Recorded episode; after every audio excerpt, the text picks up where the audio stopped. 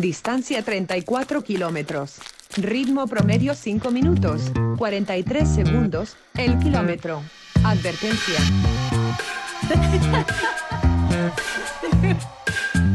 Entonces, si es grande, pero rápido. Bueno, vamos a hacer...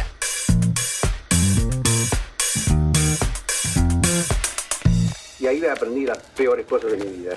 Bien. Aquí estamos de vuelta, Juli, ¿cómo estás? Marcelo Sogby. Es que ya estaba pensando en la maldad, entonces dije, lo tengo que decir al aire. Marcelo Sogby. Hola, Julieta, ¿cómo estás?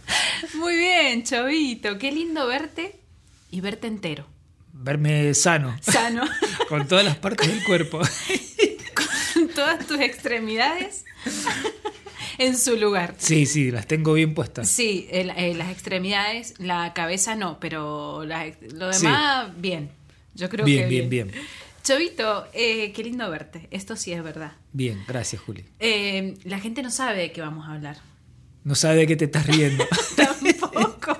Es que nosotros nos miramos y nos reímos. Sí. Claramente, porque bueno, antes les contamos a la gente que antes de grabar estos podcasts hablamos un montón, somos amigos y nos contamos un montón de cosas, entonces hay un detrás de escena que la gente no conoce. Exactamente. O algún día tenemos que hacer el, el detrás de escena de- del podcast. No sé si la gente va a querer igual ver. No Pero creo. bueno, como es nuestro espacio y somos los dueños de lo que queremos publicar, eh, no importa. Sí, hacemos lo que queremos. Eh, hacemos lo que queremos básicamente. Bueno, eh, este podcast lo vamos a dedicar a mi querido amigo Chovy Sogni. Este personaje que tengo acá al lado mío, que me está contando que tenemos el podcast número 10. 10. Cuando empezamos el primer podcast, Chovito, eh, vos habías corrido muy pocas carreras, Sí, sí, había corrido muy poco. eras muy mal educado, lo seguís siendo igual. sí. Y en ese momento tenías el sueño de correr Fiatmala. Los Eh, exactamente. 200 kilómetros de Fiatmala. O sea, no 20, no 30. 200 le mandaste. Sí. Y fue tan gracioso cuando me lo contaste que, te tengo que decir la verdad, amigo, por dentro dije, no tiene idea lo que quiere hacer este chico. Pero estabas muy convencido. Nunca te lo dije, amigo, lo estás sabiendo ahora. Pero no tiene idea a lo que se va a meter. Sin embargo, fue, fue, fue y hace cuánto llega. Bienvenido a la Argentina, Chovy Sogby. Gracias. Gracias, Aptra. Eh, sí, ¿Hace cuánto hace estás acá? 20 días. 20, 20 días que llegué. Hace 20 días que me estoy armando de vuelta.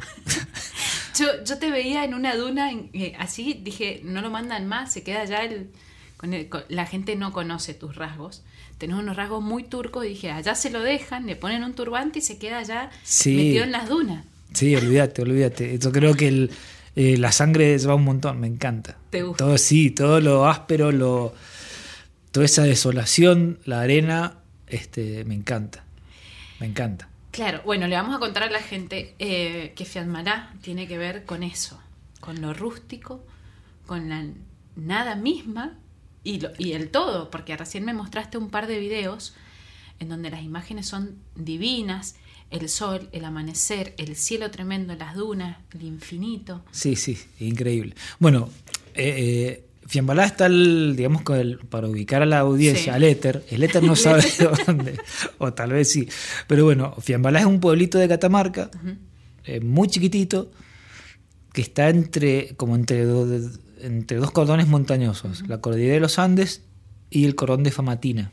Mira, Eh, la cordillera de los Andes tiene mucho, a esa altura tiene muchos 6000 De hecho, Fiambalá tiene mucho turismo invernal que van, eh, perdón, en verano que van a escalar eh, la cordillera de los Andes. Y el cordón de Famatina tiene una altura también bastante importante. En el medio, entre medio de esos dos cordones, hay toda una. Parece que antiguamente hacía un mar, entonces está, es un desierto muy grande, dunas muy grandes y el pueblito, que, que está al, eh, al borde de ese desierto. Eh, está, bueno, Fuenbalá, Saugil, Menade- Medanitos, Tatón, hay varios este, pueblitos que se denomina también la ruta del adobe. ¿sí? Pueblos que viven del adobe, eh, muchas construcciones de adobe, pueblitos divinos, muy ínfimos, chiquititos. Entonces, ahí se desarrolla la carrera, donde tenés mucho de duna y tenés mucho de montaña eh, áspero, porque estás alto, no muy alto, pero sí más de 1500 metros, 1300. Claro. Eh, montañas con casi nada de vegetación y harta piedra, piedra, piedra, piedra, piedra. Terreno muchísima piedra. Sí, sí, un terreno intratable. eh, Virgen además, porque sí. la gente no va a entrenar ahí. Hacen solamente esta carrera y... eh, sí, hay uno de los hay varios corredores de Fiambalá. Hay dos, uno que es el que ha ganado siempre las carreras, que es el, el Fernando Quiroga. Y hay otro corredor que, que siempre está ahí, que le dicen Dibu, no me acuerdo el nombre. Eh, que bueno, corren ahí, entrenan ahí, que nos pintan la cara de sobremanera. Claro. Eh, bueno, ellos viven en altura. Sí, viven en altura, se entrenan ahí. Igual el, el- el terreno es eh, por momentos áspero y por momentos, a veces de, de- de estar en las dunas, después pasas a la montaña y extrañas la arena porque sí, algo un poco más que no me martirice así la- las rodillas y Es el muy cuerpo. salvaje, claro, es un terreno muy salvaje. Para, pero no nos vayamos Sí, bueno, pero era para ubicar, a- para ubicar. Buenísimo. Eso es Fiambalá. Eso es Fiambalá. En la provincia de Catamarca, Catamarca. al norte de la Argentina. Ok. Em, cuando vos pensaste en esta carrera, me contaste que habías visto un video. Perdón, no me quiero, no, no quiero dejar de decir esto. Este podcast tiene que ver con humanos comunes como nosotros, corredores comunes que dicen, bueno, me voy a inscribir en una ultra maratón como es esta, este tipo de carreras. Eh, y no la primero, no la pensás, o, o sí, pero quizás no tenés todas las herramientas, y esto pasa, o sea, pasa a menudo, a, a todos nos pasa, ¿no? Eh, eh, primero que los corredores de montaña nos mueve la pasión, no nada de lo que pensemos eh, se puede es entra en la cabeza de un ser humano normal. Claro. Eh, está bien, yo fui ahora a correr los de los 200, que ya es un montón. Pero el ir un fin de semana, levantarse a las 6 de la mañana para hacer un fondo de 30 kilómetros por el Cerro Barco acá en Mendoza, que es áspero también, Sí. eh, también una locura. Y levantarse en invierno, irse a correr a la montaña y, y cuando estás volviendo embarrado, liquidado, ves la gente que, que sube a media mañana a comerse un asado y vos estás volviendo de correr. Entonces, digo, cuando lo pensás dos veces no lo haces. A nosotros los corredores, digo los corredores, la gente normal que corre, que no ganamos plata con esto, que invertimos, Que invertimos. Nos mueve esa, esa pasión. No pensamos. El día que pensamos lo que estamos por hacer es porque estás no ahí, somos la corredores. línea de larga- aparte ya estás en la línea de Estás en la largada. línea de largada. Decís, bueno, Los primeros 15 minutos decís, ¿qué hago acá? ¿Qué- eh, sí, sí, en todas las carreras. Sí, En claramente. todas estás ahí y decís, pero ¿por qué? Bien. Entonces, vos decidiste correr los 200 kilómetros. En ese momento, eh, no sé con quién estabas entrenando cuando lo decidiste. Eh, yo eh, digo, siempre quise, siempre con la gente que estuve le preguntaba. "Che, Siempre hace ¿puedo?". dos años. Sí, siempre hace dos años que tenía dos entrenadores. Uno le pregunté y me dijo, ¿estás loco? Ajá. Eh, No estaba errado, no está errado. En realidad, con muy buen tino me dijo, mirá, necesitas mucho tiempo, necesitas entrenarte, dale 3, 4, 5 años. Yo, yo dije, no tengo tiempo. Claro. O sea, vos tenés 25 y yo tengo 50. 30. Ay, lo dijiste. Sí, 52 para ser más preciso. Eh, bueno, por circunstancias de la vida no pude seguir entrenando en ese grupo. Me uno al grupo que nos, en el cual estamos entrenando juntos, Juli, y Gusta Trail. Gusta Trail. Y el Alejandro García. que es el entrenador, me dice, le pregunté en octubre, le digo, che, ¿puedo? Te dijo lo mismo, estás loco. Me dijo, estás loco, pero si tenés tiempo para entrenar, podés. Genial. Le dije que sí. En noviembre me agarró una este, jofitis en la rodilla. O sea, tuve tres meses para averiguar, averiguar qué era. O sea que estuve no- noviembre y, la, y todo diciembre, casi la mitad de enero sin entrenar, o entrenando muy poco, en recuperación. Eh, o sea que todos los seis meses que estaban planeados para entrenamiento se pasaron a tres. Digamos, fuerte. Que fue febrero, marzo y abril. Bien, Y la carrera fue en mayo. bien. Pero desde que vos viste el video, Pasaron tres años, tres exactamente. años. ¿Te lo propusiste? ¿Te inscribiste? Sí. Así, de Tenía, el, tenía el, el dorsal número 8, así que imagínate. Pero lo, salió la inscripción y me. Manija total. Manija, manija, manija. Te inscribiste y después pensaste en la plata que necesitabas para entrenar, en equipamiento, si tenías o no la indumentaria, eh, el tiempo que te proponía el, el coach, que eran, que, ¿cuánto? Y fueran los siete días a la semana. Bueno, disponer eso, charlarlo con la familia o quitarle tiempo a lo demás para... Digo, esas cosas no las pensamos, pero No. se van dando en el camino. Lo primero, o sea, yo funciono así. No soy de inscribir en muchas carreras. Te inscribiste, Esta era la Mi tercera. tercera- No, no, no era la tercera. Bueno, un poquito más. Tengo un poquito más de carreras, pero este año. Pero mm, esto era una. Un, esto lo tenía como un objetivo. Entonces, nada, vos de ahí me inscribo y después veo cómo hago. Si hago- lo hago al revés, no lo hago. No lo hacemos. Claro. ¿Entendés? No lo Sí. pienso. Y plata, y sí, me estaba recorto de plata. Y equipamiento, y tuve que empezar a buscar. Mucha gente colaboró, me prestó cosas que no. Cosas que las usás en la carrera y no. ¿Qué hacer? Entonces. Digo, tuve el apoyo de mucha gente que sin ser sponsor me sponsoreaban. De alguna manera, de alguna manera te sponsorea. Eh, Deberías tatuarte el nombre de todas esas personas. Perdón. Me falta cuerpo. Claro. Y sí, este, hay como. eh, nada, te- me inscribí y después dije. Bueno, el tiempo que tenía para entrenar se redujo. Bien. Los entrenamientos fueron. El, eh, digo, había que hacer mucho: correr mucho, andar en bicicleta, ir al gimnasio, ir a la nutricionista, eh, seguir una dieta, eh, dejar de entrenar cuando había que dejar de entrenar para no reventarse. Y, y nada, y llegué. O sea, llegué eh, con la idea de, de por lo menos ir, de por lo menos terminarla. Y, bueno, llegué, corrí, terminé. Te hice sorprendiste podio, vos, sí. además, porque corriste, me contás que corriste toda la carrera. O sea, la mayoría. Sí, sí. Eh, me puse de cabeza. me puse manija, manija. Y corrí todas las etapas como si fuera la última. Eh, Para los rústicos, Sí. rústicos está bueno, porque además, dos días antes de la carrera no tenías alojamiento. No, bueno, pero es un detalle. Hay Un que, detalle. claro, hay que aclarar. Vamos a aclarar porque si no la gente no entiende. En la carrera nos dan alojamiento. Ok. En las cuatro noches de los cinco días nos dan alojamiento. Pero ver, tenés que ir un par de días antes y quedarte después de la carrera. Entonces, esos alojamientos de ese día anterior y posterior no los tenía resueltos. Los resolví, sí, una semana antes, antes de irme. Eh, y después, sí, en la carrera nos dieron, nos alojábamos todos en un camp, que era un- que el gimnasio de un colegio. Eh, cada uno tenía un catre. Sobrado, ahí dormimos los... No era obligación quedarse en el campo Ujú. por el tema del COVID y todo esto. Entonces, y era un camp fijo, no se movía.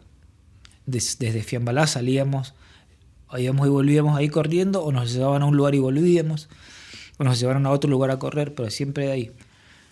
Entonces eso también tiene una vida eh, social hermosa. Dormís poco, porque éramos ciento y pico la tercera noche durmiendo. Eh, había gente que hacía ruido. Te iba a preguntar. Había uno que, pero no que sí, tal vez esté escuchando el podcast. Hay una persona que, este, que dormía más profundo que los demás y no lo dejaba dormir al resto. Jódeme. Claro, No. el cansancio. Sí, no, liquidado. La primera noche liquidado. El segundo día estaba muy cansado. Porque el primer día fueron 50 kilómetros que los hice en 9 horas 10, 10 9 horas y pico. Eh, Para no nos vayamos al, No, no al- nos al vayamos. desarrollo de la carrera. Perdón. Yo te cuento que cuando eh, eh, puedo contar desde este lado, al ser compañera tuya de, grupo, entonces escuchaba, te escuchaba vos y escuchaba al grupo, que todo el grupo estaba con miedo de lo que ibas a hacer. y además, eras el único que se había anotado en esa carrera. Cuando todos nos movemos en manada, vos como loco malo, en el desierto, en una carrera solo, corriendo 200 kilómetros, ¿viste? Para nosotros estuvo buenísimo. Pero el grupo tenía miedo de a ver si volvía el chovito o no Sí. volvía. El coach estaba, no, no, el coach todos los días pensaba en vos.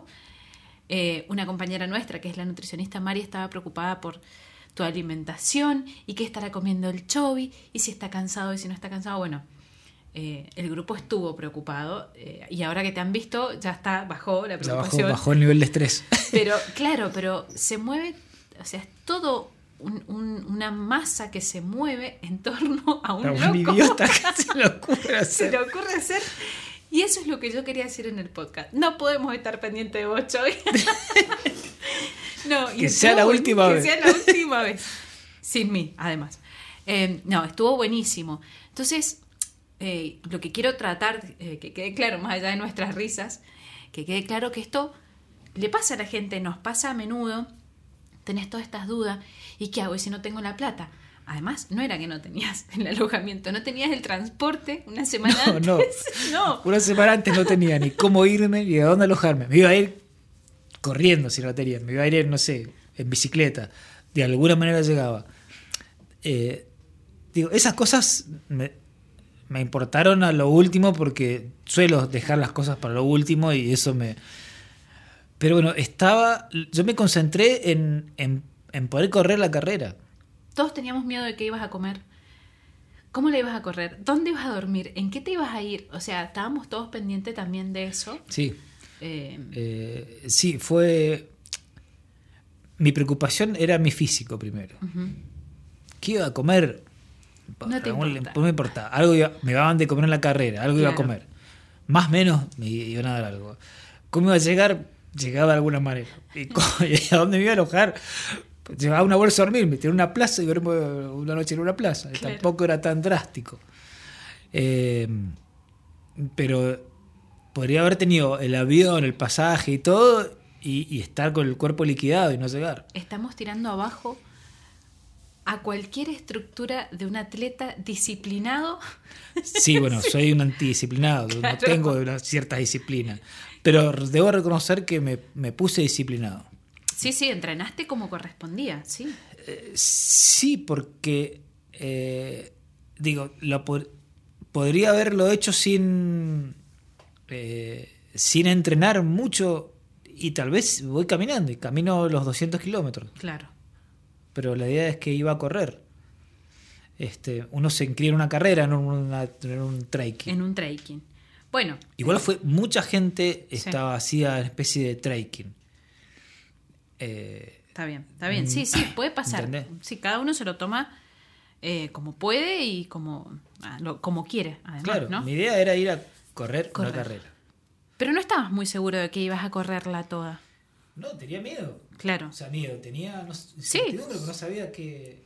El primer día eran... eh, Eso, contanos de la carrera. ¿Cuántas etapas eran? Bien, a ver, eh, te cuento. La carrera eran eh, cinco etapas. La primera etapa de eh, 50 kilómetros. Sí. La segunda eran 46, 43, 22 y 35, ma- si no mal no recuerdo. Después, eh, la primera etapa fue tan dura que a la segunda etapa le sacaron 20 kilómetros. Y fue como un poco más... eh, nos relajamos un poco, ¿viste? Decir, bueno, tenemos 20 kilómetros menos. Yo el segundo día estaba muy cansado, había dormido muy, muy mal. Entonces, el, el haber estado, el tener 20 kilómetros menos fue como un, Como como un placer. regalo del cielo. Sí, un regalo del cielo. Más allá de que no nos gustaba a los, a los que habíamos hecho, porque también cortan la etapa porque mucha gente terminó muy tarde. Claro. Mucha gente, más, o sea, Fuera de lo previsto estaba. la mitad de la carrera no llegó al corte.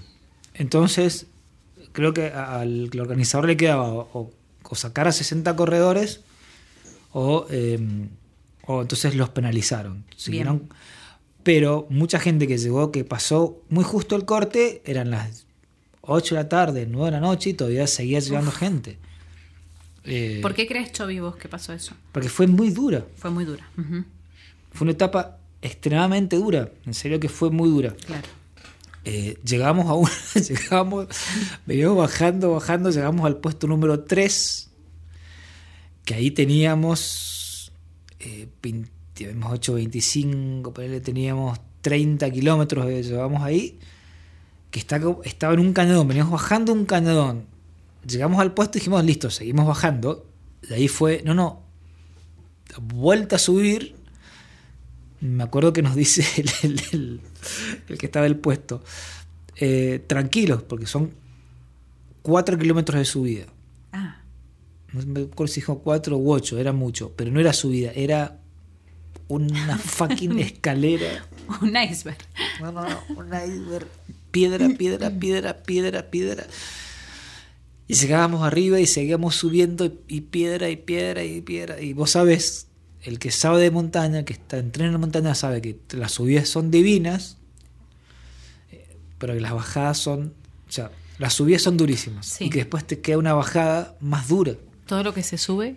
Se Se baja. baja. El tema que es- a, a ese nivel el cuerpo está detonado. De- Bajás, empezás a bajar con 6, 7 horas en el cuerpo de... Estábamos liquidados. Y mm, entonces fue, fue muy dura, muy Claro, dura, muy claro. dura. Fue muy dura. Por eso en la segunda etapa le sacaron, que fue un poco más leve, fue mucho más arena, entonces fue un poco más suave para el cuerpo. Sí. Una caricia en el. Fue una caricia, el tercero un cañadón divino donde corrimos por un río con agua, de esos de cañadones. Sí, corrimos 14 kilómetros por el por ese por ese lugar hermoso. Nada, qué sé yo. Para mí fue una carrera divina. Divina, otra claro. gente lo puede haber sufrido, otra gente ni, a- ni a palo se ponen a correr eso, ¿no? Claro. Pero Cuando sos áspero, sos áspero. sí. Eh, por eso existen distintos tipos de carrera, eh, por suerte, ¿no? Porque Sí, sí, imagínate si, si, obvio. si fueran todas así, entonces está bueno. Eh, Chovi, cuando estabas acá, en- antes de irte, vimos varias veces, me mostraste los circuitos. Sí. Y vos te habías metido, no sé qué, en el Google. En el Google. El Google Earth. en sí. el Google. Y veías el, el terreno. ¿Era todo lo que te imaginaste? ¿Pasó todo lo que, lo que viste según Google? ¿O.? No, es mucho más lindo cuando lo vas ahí. Las dunas eran enormes. Las dunas eran enormes. Para alguien que no sabe de arena, ¿Qué, que yo no entreno en arena, no conozco la arena, Claro. no sabía cómo correr en arena. Eh, ¿Altura de la duna? la altura. ¿90 metros? ¿Me, me contabas de alguna? No, esa fue una de las que hicimos el segundo día, no sé, eran muy altas. Y era muy. No solamente la duna, sino también el correr en la arena, ¿viste? Blanda, arena, estamos hablando eh, del terreno, porque vos veías en el Google Earth que era arena, y no sabíamos si era, digamos, compacta o blanda. Claro, exactamente. Unas partes eran más compactas y otra blanda de duna de... Te llenabas de arena por más Tremenda. polaina que tuvieras.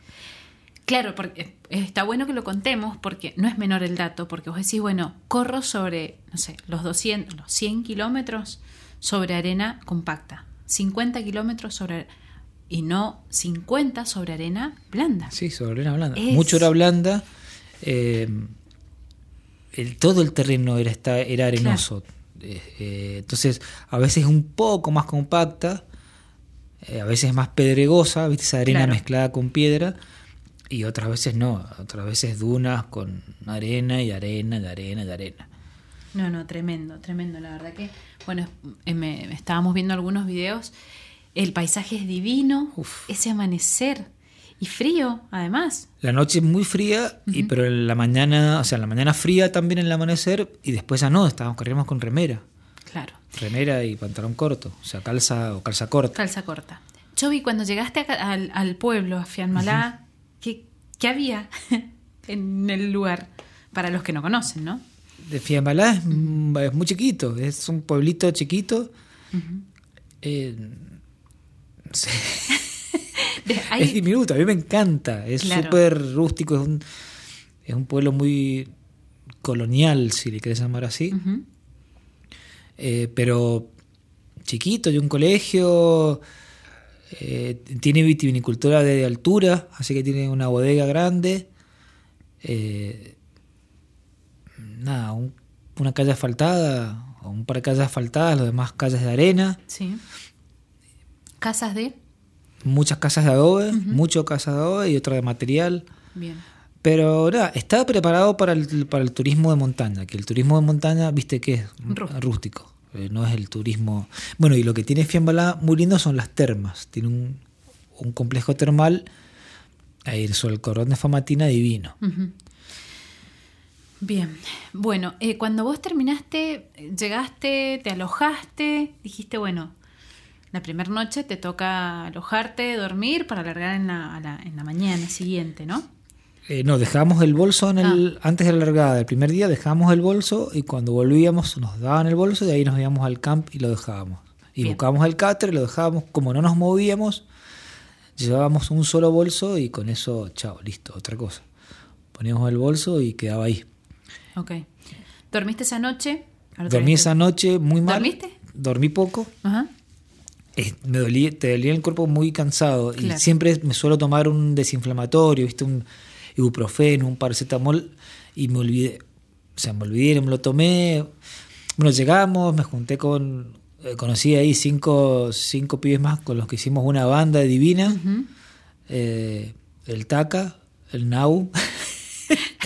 Que ver, nombrar. sí, sí. El Taca, Sí. el Nahuel, el Diego, el Pela, el Nico y el Chovy. Y el Chovy.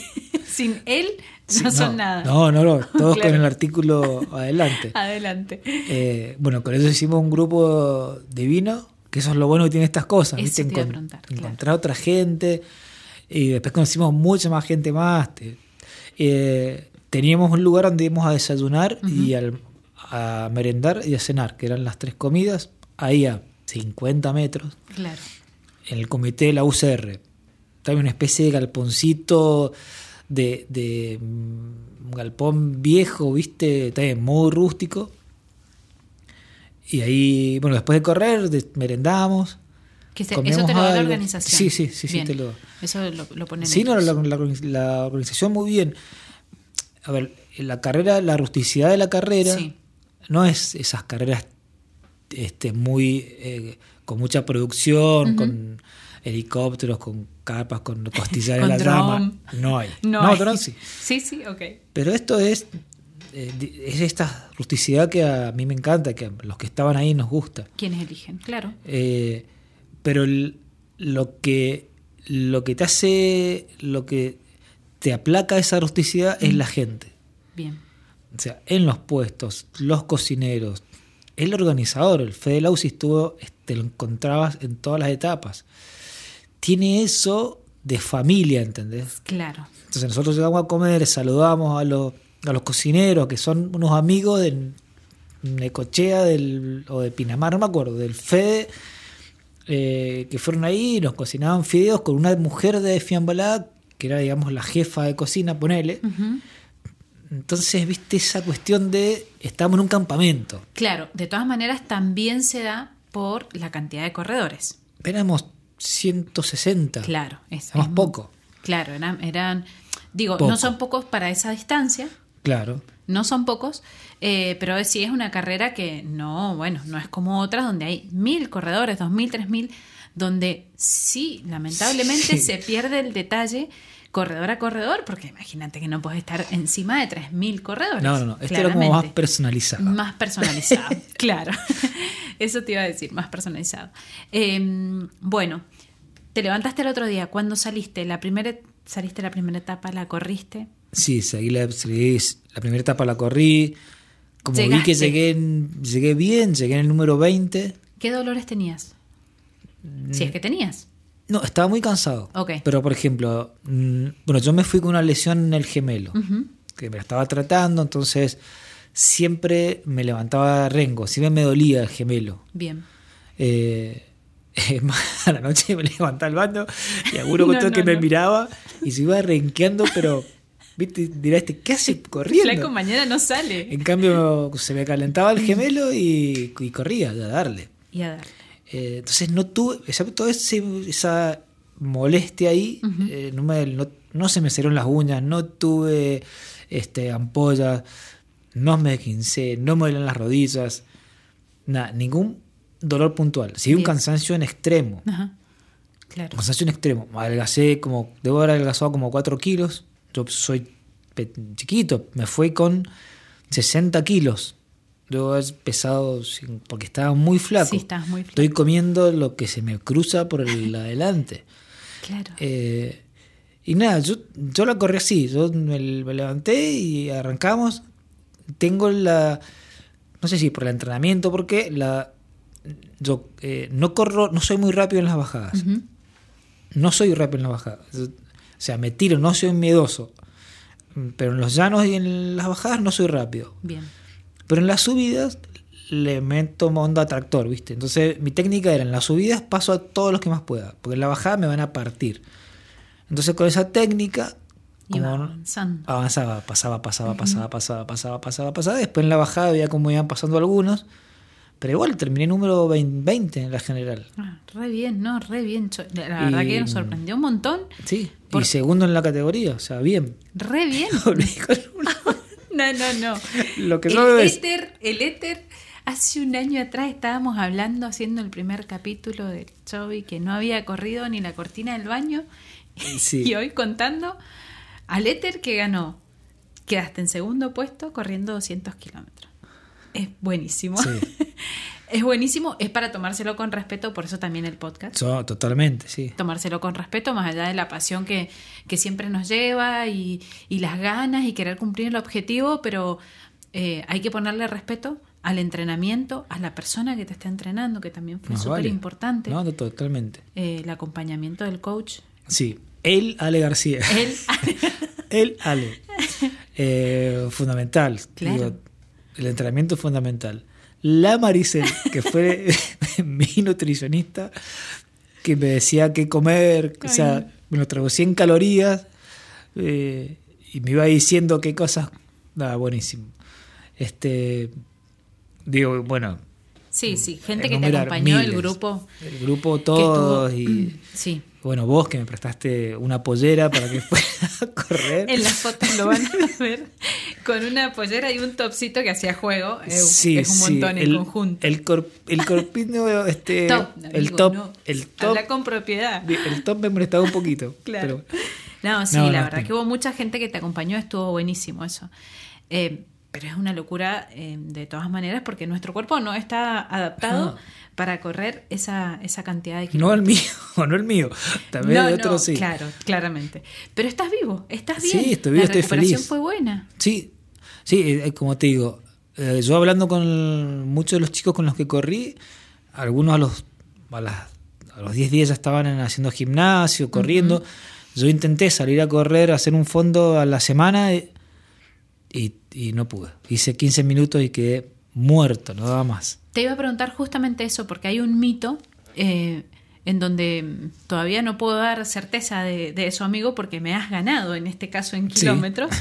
Pero dicen que después de los 160, de los 200, te queda la cabeza pensando, ¿y ahora qué? ¿Qué más hay? Sí, puede ser. puede ser. ¿Qué más hay ahora? O sea, ¿qué te dirías? Ponele, obviamente que esta, esta de- distancia hay que madurarla, hay que bajar distancias, vas, ahora vos vas a decir si querés mejorar velocidad, querés hacer distancias más largas, más cortas, eso lo vas a ver. Pero digo, después de estos 200, creo, al menos eh, es un miedo que por ahí, un mito que dice, che, ¿y después? ¿Qué onda? ¿Qué Sí, es como. ¿Volvés a correr? yo, Es como los, Siento. los Rolling Stones. Che, ya, ya llenaron de un, este, un River. ¿Cuántos van a hacer? Y ya son 10. Y, y, che, pero ya llevan 20 años tocando. Y tocaron 50. Yo creo que. eh, nada, hay que disfrutar el, el momento. Ahora, estos 200 buenísimo. ¿Qué haría? Y tengo en vista esta misma el año que viene, de una. Claro, de una. ¿Se vuelve a hacer? Se vuelve a hacer. Bueno, Hoy anunciaron que se vuelve a hacer. Hoy anunciaron, buenísimo. Le vamos a contar al Éter, que Al nos éter. escucha, que luego de este podcast unidito está eh, Una entrevista al Fede Lausi, exactamente. la entrevista a Fellows, que es el organizador de eh, Fiamala, de Yaboti, de, de? Buriloche. bueno, de varias carreras, eh, que está bueno escucharlo. Muy bueno. Un, un organizador súper desestructurado y para que también la gente sepa lo que significa estar el detrás de escena para este tipo de carreras y para cualquier otra, claramente. ¿no? Totalmente. Bien, pero lo que implica ser organizado. Sí.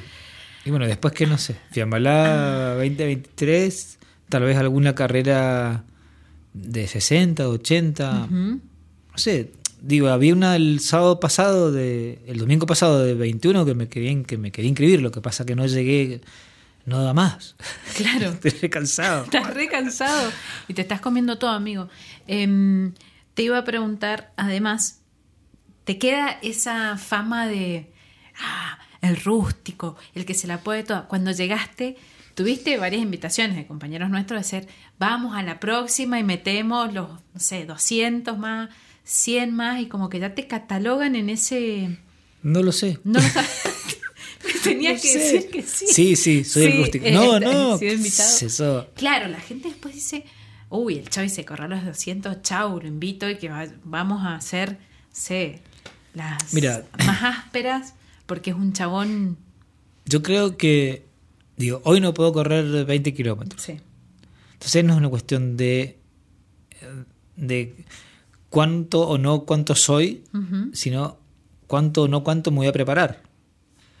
Es decir, lo que, lo, lo que me quedó claro es que pude correr esta distancia en, en esta forma.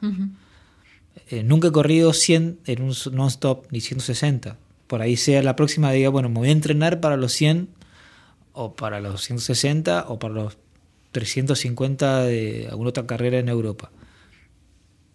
Por decirte algo. sí, Lo que sé es que el o sea, me preparé para esto y lo pude hacer. Me queda eso. Eso es lo que yo saco en limpio. Claro. Me preparo para algo y lo hago. Si hubiera venido sin, hubiera ido sin preparación, era un caos total. sí, ¿no? No lo hubiera podido hacer. O sea, no, no hubiera sabido qué comer. O sea, había algo que era primordial, la comida durante la carrera. No tanto después, porque después vas a comer algo. Era durante la carrera. Entonces, a tomar agua cada Igual, perdón, poco, no estoy sí. de acuerdo con el después, Digo, porque el es después- el combustible. Claro, pero que después ibas a comer. día. Te Claro. daban de comer, Mm, algo mm. vas a comer. Claro, O sea, no es que tenía. eh, La organización te da algo de comer. Lo mínimo que te puede dar, ¿qué es eso? Eh, pero nos daban eh, fideos, arroz. Eh, nada, había comida, carbohidratos y, y proteínas. Pero el tema es durante la carrera.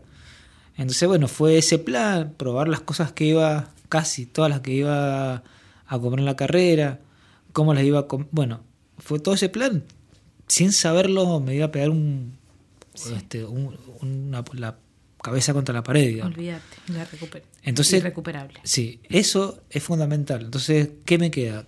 Me invitan a hacer los 80 de, de San Juan, los de Tierra de Gigantes, y me tengo que preparar, porque son 86 kilómetros que no he corrido nunca en ese demoledores. Sí, sí, sí. San Juan es tremendo. Eh, así con todo, ¿entendés? Entonces, lo que yo me llevo es, hace tres años corrí esta carrera, la primera carrera en mi vida que corrí fue Fiamalá de 15 kilómetros. Para mí fue una, una cuestión de otro planeta. Me acuerdo ver a los, a los chicos que llegaban de 200 y decía que eran 160 en esa época, decía, ¿cómo hacen? Después en la Tremendo. premiación, ¿cómo? qué bueno. Y a la otra edición que fue esta, nada, fui, corrí, subí a un podio, me vine. Y acá Y estás, acá estoy. Grabando el podcast. Eh, la última pregunta que te hago y cerramos. A mí me pasa particularmente, que te lo he contado, es que en cada carrera larga cierro etapas de mi vida. Me ayudan, las necesito. Y mm, estos dos años de pandemia que no han habido carreras largas, donde no he podido correr. por cerrar. Uf, no sabes todo lo que tengo para cerrar, pero eh, me ha pasado eso y resuelvo. Eh, escuché en algún momento una teoría de que cuando corremos eh, se activa el hígado, que es nuestra parte creativa. Por eso es que podemos. Esto no está corroborado, chicos. No está chequeada esta info. No está chequeada esta info. La leí en un libro, no sé si es verdad o no, pero puede pasar.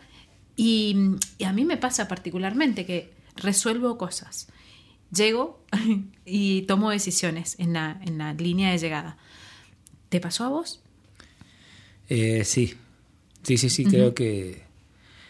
eh, sí, cerrás, por lo menos cerrás una etapa de eh, un ciclo cumplido. Sí. O sea, porque fueron meses de preparación, de idea, de sueños, pum, cerrado. Listo. Evidentemente yo estuve cinco días más allá de que estaba en el- concentrado en la carrera, Imagínate, etapas de 9 horas, 5 horas. Sí, te encontrás con vos, hablas Vas- con vos, vas- totalmente. Entonces sí, yo Sí. cerré este ciclo de carrera. Me acuerdo, mi esposa me decía antes, de, uno de antes me decía, me imagino que será la última, que no vas a hacer esta estupidez de nuevo. Nada, no saben nada. Y yo le decía así, no, esta es la primera. la primera de muchas. Las- Pero bueno, ¿qué es eso? nuestro cada- alrededor no sabe nada. No, no, no, no. Sí, yo sé que, em, que soy otro distinto hace un año. Ujú.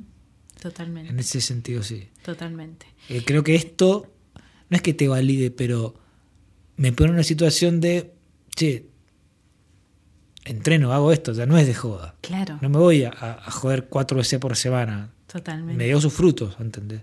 Eso es. Totalmente. Eh, Chovito, y no quiero dejar de contarle a la gente, cortito, Cortito.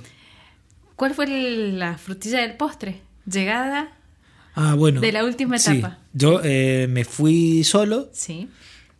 y, y me volvía solo, me volvía con una gente de, de- de- de Mendoza que me traía. Y, y bueno, cuando estoy llegando, al, faltaban 200 metros para la meta, venía así, totalmente con los últimos cartuchos, corriendo, corriendo, corriendo, quería llegar, quería llegar, quería llegar. Y al costado veo un chico, un joven, un adolescente, y qué parecido a mi hijo. qué parecido, pero... ¿Dónde traemos la mente, no? Sí. Y de repente lo veo y me dice, dale papá, dale papá. Y cuando lo veo era mi hijo. O sea, Ah. llegué a la meta, estaba él, mi esposa y mi hija esperándome El en la Tommy, meta. El Tommy, la la, Pachi Pachi. y la Pili. O sea, desde los 200 metros que faltaban hasta la meta, lloré todo el camino y lloré Claro. después. No podía parar de llorar entre la emoción de que... Porque dije, no me va a ver nadie. O sea, Claro. nadie me va a recibir. Te va a estar solo como perro malo ahí con la mirada, solo saltando. Así que fue el Cierre. fue el sí, el cierre perfecto. Qué lindo, qué lindo. Sí, lo mejor. Sí, lo, lo mejor, lo más lindo. Así que bueno, esperemos. eh, te felicito, amigo. Gracias, felicito. Gracias, Eh, amiga. La verdad que es un logro tremendo. O sea, sin los micrófonos prendidos, no. No. O sea, con los micrófonos prendidos me. Y Sin los micrófonos prendidos, no. Y el éter. El éter de testigo. El éter de testigo. Eh, no, la verdad que es un esfuerzo tremendo. Te he visto entrenar, te he visto lo que, lo que, el- lo que te llevó a entrenar, que es dejar algunas cosas. Y no, tengo que ir a entrenar. Y a veces, che, ¿y el Chovi dónde anda? Y está entrenando. Y Sí. eso es un montón. Así que me alegro que te haya ido bien. No es la idea que terminaras lastimado. Había mucha gente pensando en vos. Pero con el pensar no hacíamos nada, porque el que estaba corriendo allá Sí. eras vos. Eh, así que bueno, eh, doble felicitaciones. Gracias, querida. La idea de este podcast, vuelvo a recordarlo, creo que es la tercera vez que lo digo, no quiero ser repetitiva, pero quien lo escuche se sienta identificado con este tipo de locura que hacemos, que salen de la nada, que las hacemos, que no Sí. estamos bien, Que no está, no que está muy bien. no estamos bien. No están bien, eh, digamos, cuando las haces mal, eh, pero es lo que nos gusta. Sí, totalmente. Y también queremos avisarle al éter que lo vamos a seguir haciendo de por vida. Al menos Totalmente. yo de vieja quiero ser corredora, no sé vos. No, Ya te también. queda poquito. Claro, ya soy un viejo. Claro. Ya soy viejo corredor. Eh, pero lo vamos a seguir haciendo toda la vida porque es lo que nos apasiona, nos gusta y de mi parte, y creo que vos también sos igual, vamos a tratar de hacerlo con educación y con respeto. Sí. Sí, sobre todo respeto al cuerpo. Esto Eso. no, es joda. No es joda, no es joda. 10 kilómetros no es joda para que no ha corrido nunca nada. Entonces es lo mismo. Tal cual. Así que bueno. Pero bueno, feliz. Chovitos, Bueno, nos vemos en el podcast número 11. 11. Bueno, lo dejamos con, el, con la entrevista al Fede, ¿te Dejamos parece? La entrevista que está Dale. muy buena, está buenísimo escucharla. Dale, Me listo. Ah. Te mando un beso, Dale. querida. Chao, chao. Fiambalá en realidad empezó en el año 2006 como una, una carrera que formaba parte del campeonato argentino, era un duatlón. El campeonato argentino tenía cuatro fechas en aquel entonces, 2006, 2007, 8 y 9. Era una carrera que se corría eh, por geografías. este, empezábamos en el Soberbio, en Misiones, con la selva. Después seguíamos con el tema de los esteros y el, los pan- el pantano en Iberá. Y terminábamos con, en San Juan con, con algo de cordillera. Y bueno, y ahí empezó Fiambalá. Claro. Después retomó, digamos, la retomo yo, eh, porque, solo porque éramos una sociedad y se disolvió, y ahí empecé a poquito con, con esta carrera que, que tenía un formato de ultramaratón, primero en un día, después se agregó las etapas, y en el año 2019 fue cuando despegó fuerte. El público que tuvimos ahí superó ya los 800 corredores y, y encima en distancias largas.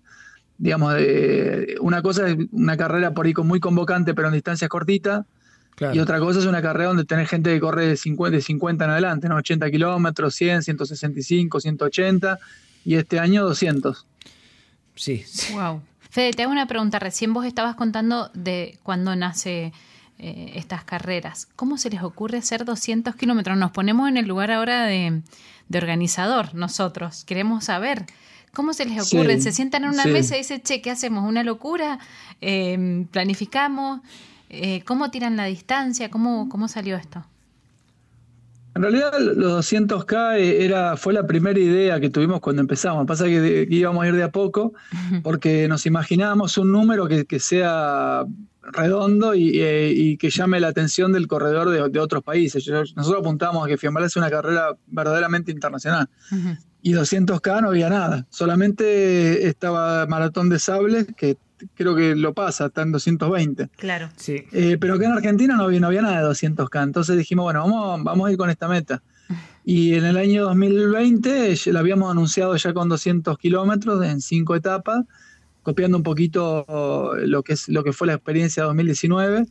Y bueno, ahí nació la idea. Después, bueno, lo que es la geografía eh, es muy variada, la hemos recorrido toda, la, la conocemos de ediciones anteriores, cada una de las etapas, eh, salvo la de Cortaderas, que es el agregado que se hizo este año que es la etapa que le- la llamamos la etapa en altura, ¿no? Porque son, está más, a- de, más de 3.000 metros sobre el nivel del mar y es la primera vez que corremos en Cortaderas, en el Paso San Francisco, pero el resto de los recorridos que hace Fiambalá eh, lo- los conocemos de, de todos estos años. So- eh, Fede, sos corredor vos, ¿no? Yo empecé a correr en el año 99, después tuve una, un tiempo que dejé, cuando empecé a organizar dejé y bueno, ahora retomé. Así que sí, eh, recontra amateur, este, y, y sí, he corrido por todos lados y, y- y un poco lo que hago lo que a mí me gusta, o sea, lo que, lo, hago- lo que hago como organizador es lo, lo que a mí me gustaría correr, digamos, básicamente. Eso, eh, justamente te iba a preguntar eso, de, de- en la Argentina, ¿cuál es la carrera que a la que más te gusta ir? Que vos decís, esta la tengo eh, todos los años, me preparo para esta carrera, si es que tenés alguna, ¿no? Fiambalá, obvio. Bueno, ahora estoy, estoy- Jabotí. estoy- claro, la, la mía es imposible, la, la mía es imposible, Claro, pero no estoy puede. retomando, en realidad estoy, estoy retomando después de mucho tiempo y hoy no tengo en, sí una carrera acá en Argentina que, que yo prepare. Sí, cuando, cuando corría mucho, digamos hace 15, 20 años atrás, la carrera a la que, la que yo me preparaba todo el año es el Tetra de Chapelco.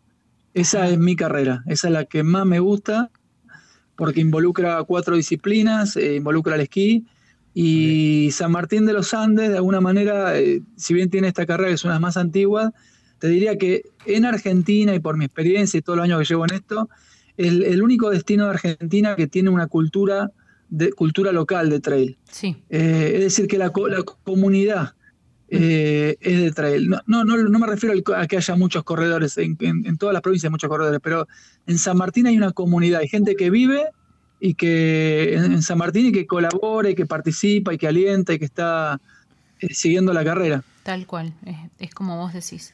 Em, Es muy y- emocionante. Sí, sí, además que bueno, la otra vez eh, también lo charlaba con ellos y no, es- no lleva demasiado tiempo. Ustedes, eh, digo, Pat- eh, en Patagonia, la que se hace en, en, en el sur, no lleva muchos años y esto requiere de mucho tiempo. ¿Ustedes cuánto llevan organizando carreras?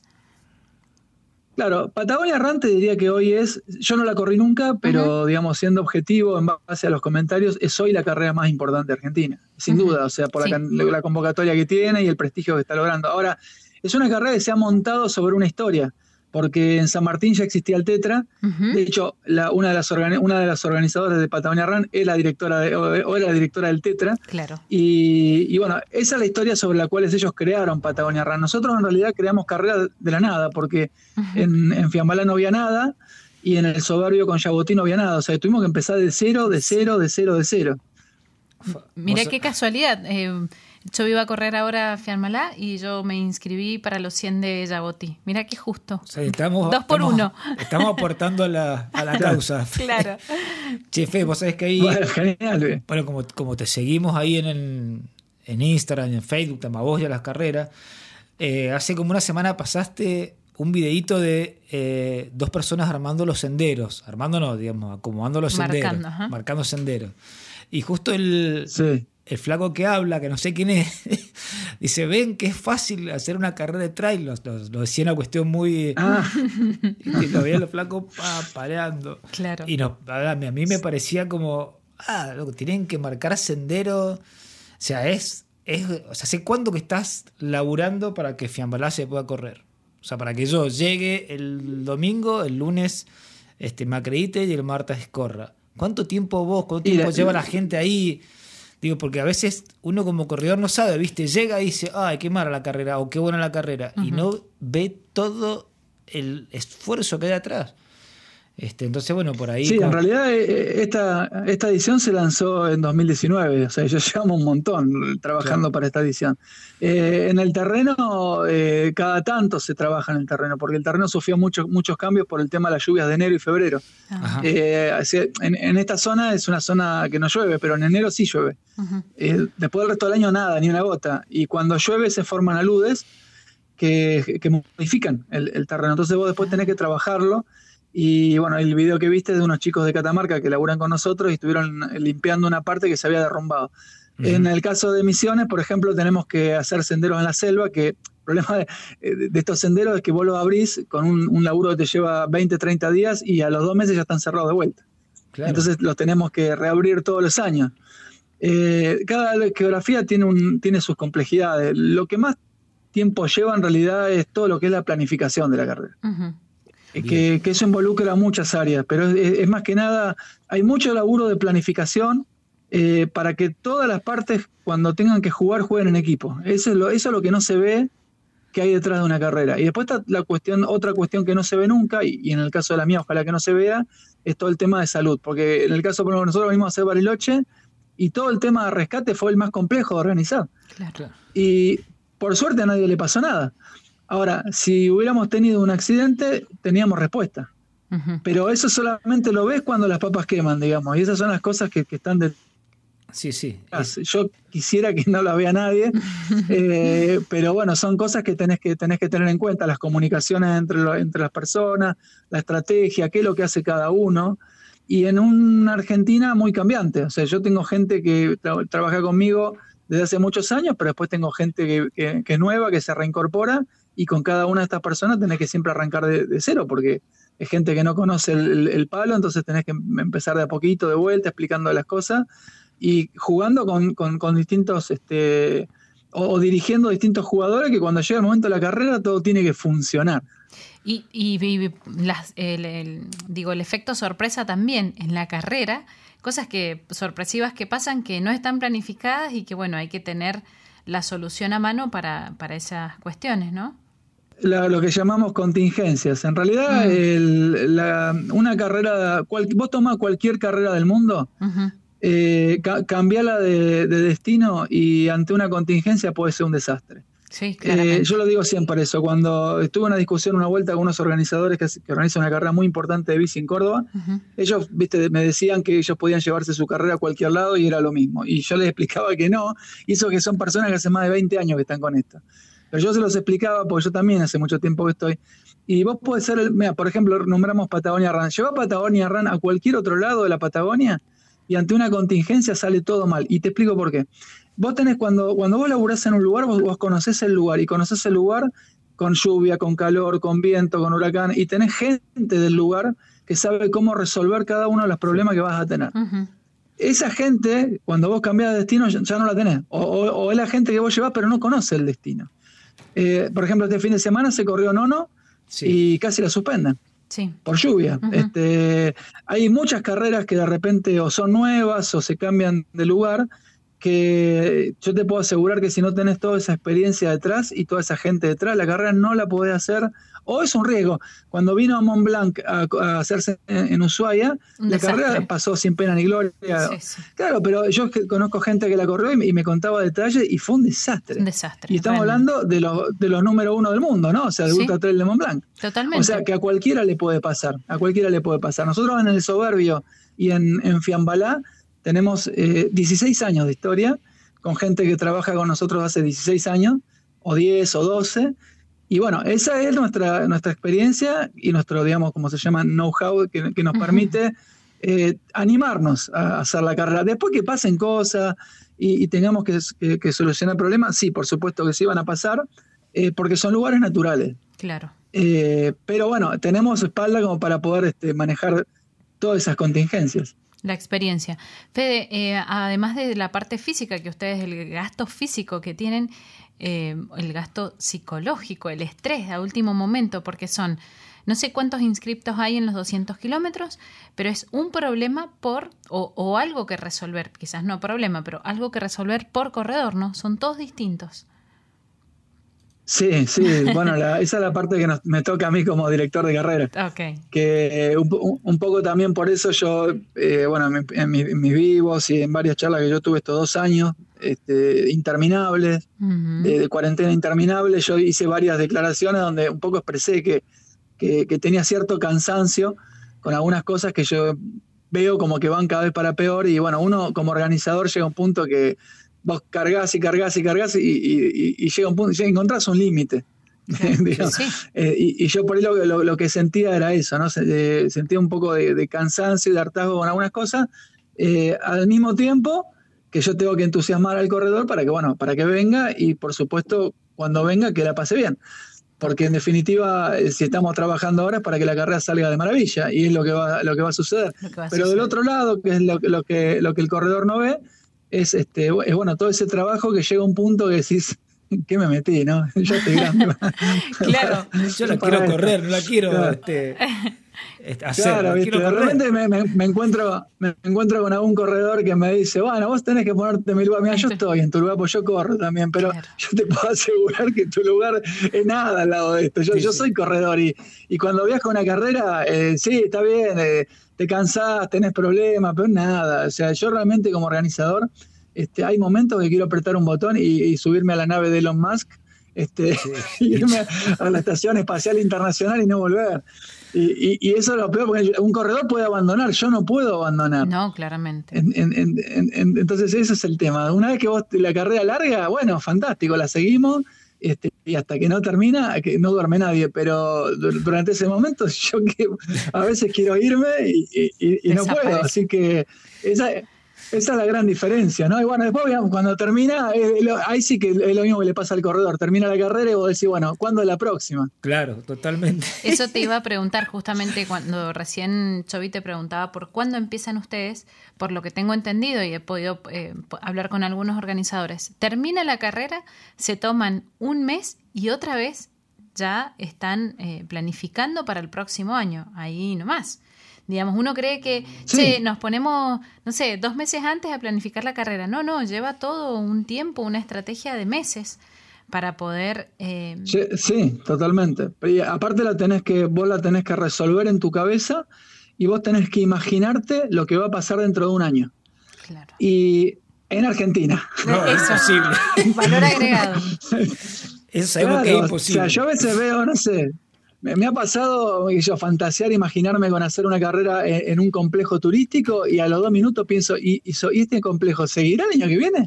claro. Eh, esa es, esa la, es la, la, problemática grande que tenemos y eso inclusive a veces yo lo veo que pasa con otras carreras, que de repente hay carreras que modifican absolutamente todo porque dice, bueno, el complejo del que íbamos a alargar, no no está más. Y vos decís, wow, ¿cómo, ¿qué pasó?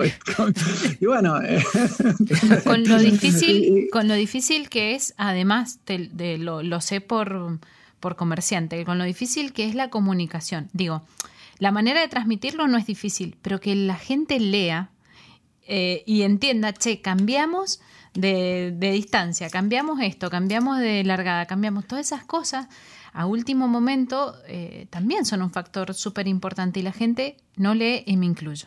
No sé vos, Chovy, pero yo me incluyo. No, yo leo todo. Igual, te claro. Yo soy un, este, un muy buen lector. Oh. Sí, sí, sí. El... Sí, es complejo. Argentina es complejo y bueno, yo te sigo, Fe, te, y te, te, sigo en tus catarsis, en tus catarsis. Este, así que nada, que creo que es un tema que si lo tocamos te vas a poner mal otra vez.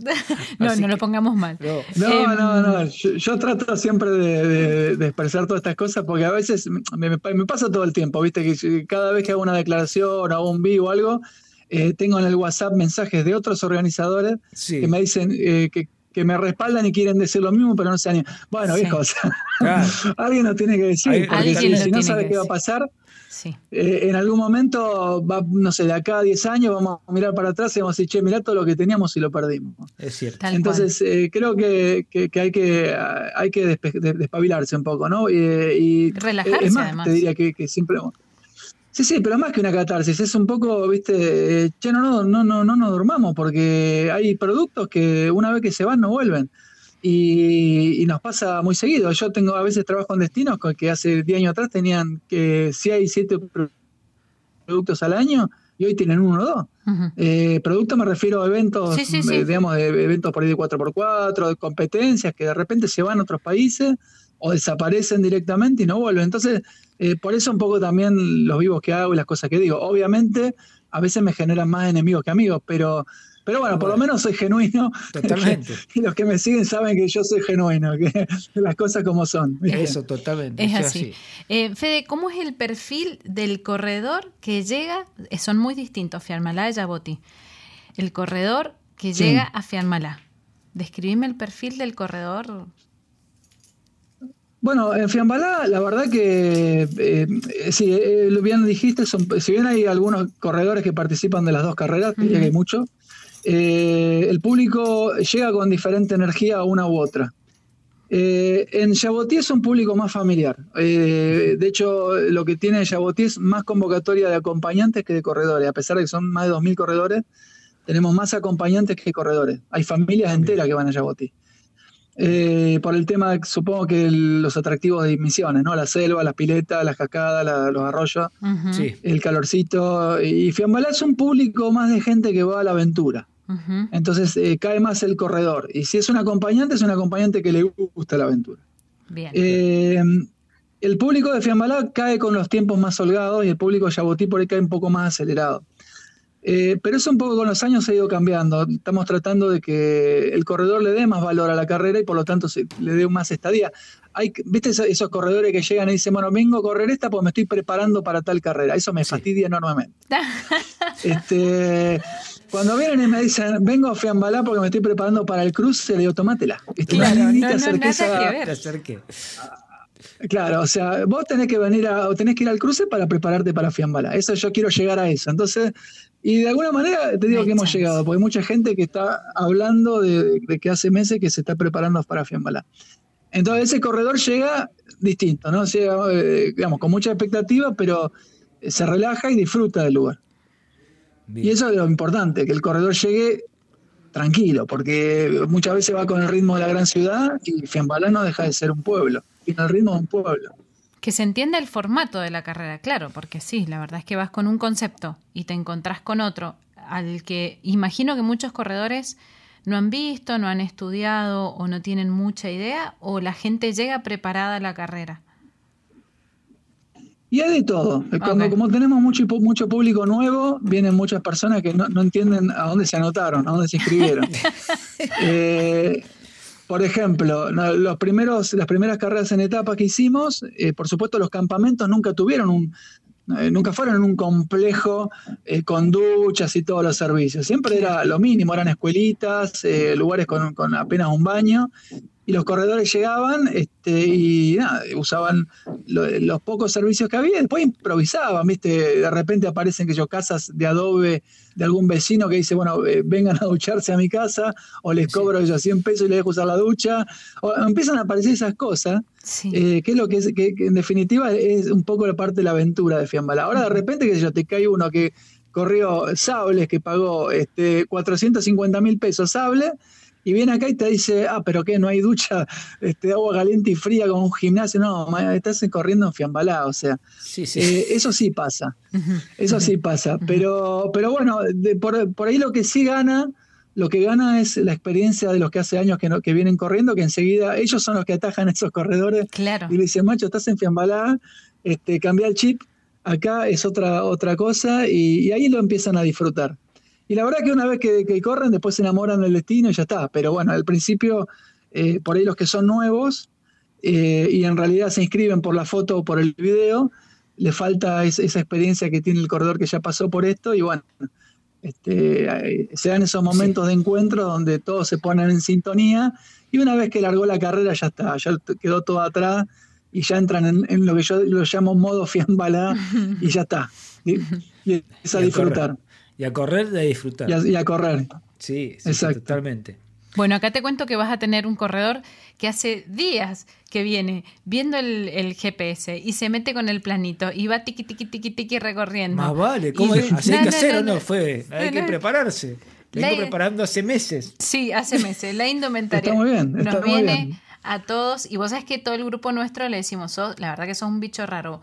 Es el único que va a Fianmalá, el único de todos, solo como loco malo eh, y a 200 kilómetros. O sea, los extremos el, el. Pero bueno, ahí vamos a estar todos Ya apoyándolo. vamos, ya nos vamos a ver ahí y te vas a, y te vas a dar cuenta por qué. Pero bueno, nada, este Fede, no, no sé si querés decir algo más, nosotros más que agradecerte esta comunicación. Eh, si te queda No, por- eh, mira, simplemente agradecerle y en cuanto a lo que es Fiambalá como carrera, eh, desde el momento en que yo em- comencé a organizarla, te estoy hablando año 2006, Ujú. eh, siempre soñé con un evento, digamos, que, que- siga creciendo y que, que no pare, ¿no? O sea, no, no, no es la idea organizar una última edición.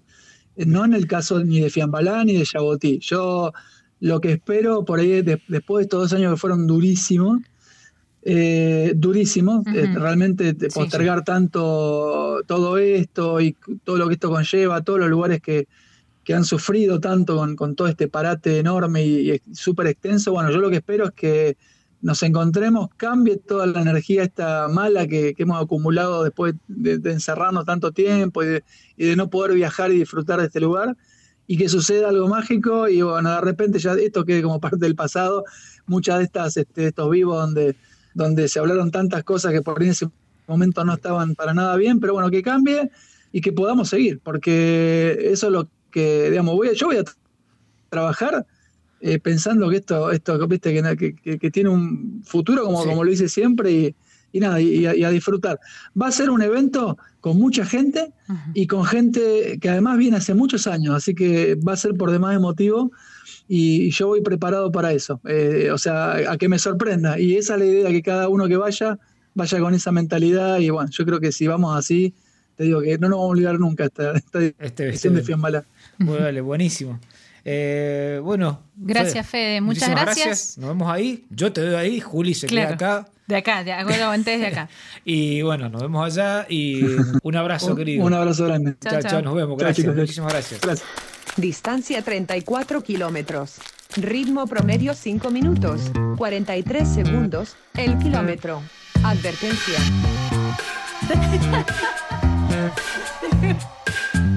No sé si es grande, pero rápido.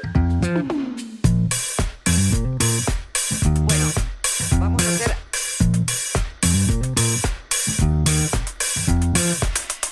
Y ahí aprendí las peores cosas de mi vida.